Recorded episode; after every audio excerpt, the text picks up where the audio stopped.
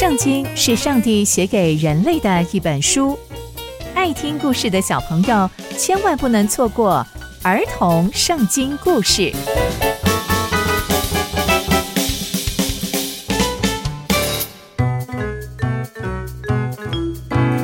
各位亲爱的大朋友、小朋友们，大家好，我是佩珊姐姐。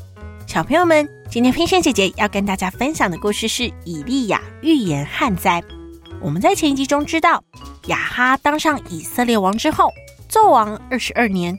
这段期间呐、以色列百姓完全没有回转向神，更是不敬畏上帝，不但盖庙，还去敬拜别的神，甚至还重建了耶利哥城，完完全全不敬畏上帝，甚至可以说是忘记上帝。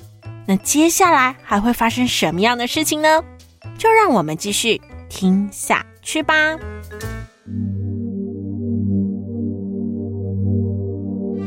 在那个时候啊，上帝派来了一位先知，叫做以利亚。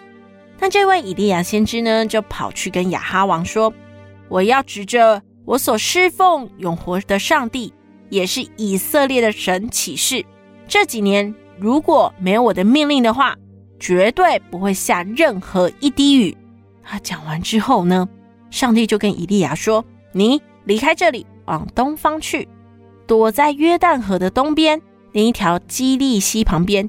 你呀，要喝那条溪的水。我已经吩咐了一只乌鸦，要在那里供养你。”以利亚听到之后，也没有任何的问号，因为上帝是叫一只乌鸦供养他。但以利亚就带着这样的信心，而且完完全全相信上帝。照着上帝所吩咐的话就去做了，他就去住在约旦河东边的基利溪那边。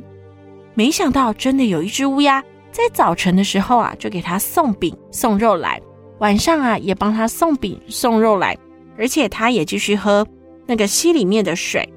过了一些日子，那条溪就干了，因为没有雨下在地上。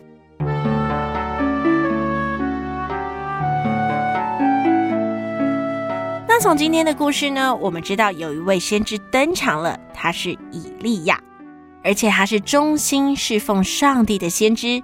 以利亚先知向着亚哈说：“如果这几年没有的命令，就不会下雨。”哇，在以前那个年代啊，都需要自己农耕才能过活，所以这是上帝对于亚哈王非常非常严重的惩罚。接着，上帝又要以利亚去东方，躲藏在基利西那儿去。上帝派了一只乌鸦要来照顾他，这是多么可爱的景况啊！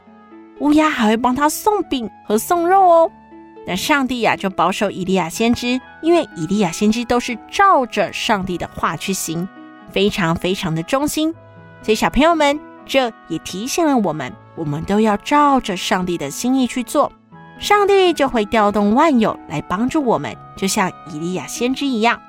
上帝竟然派了一只乌鸦来照顾他哦，那接下来还会发生什么样的事情呢？刚刚佩珊姐姐分享的故事都在圣经里面哦，期待我们继续聆听上帝的故事。我们下次见喽，拜拜。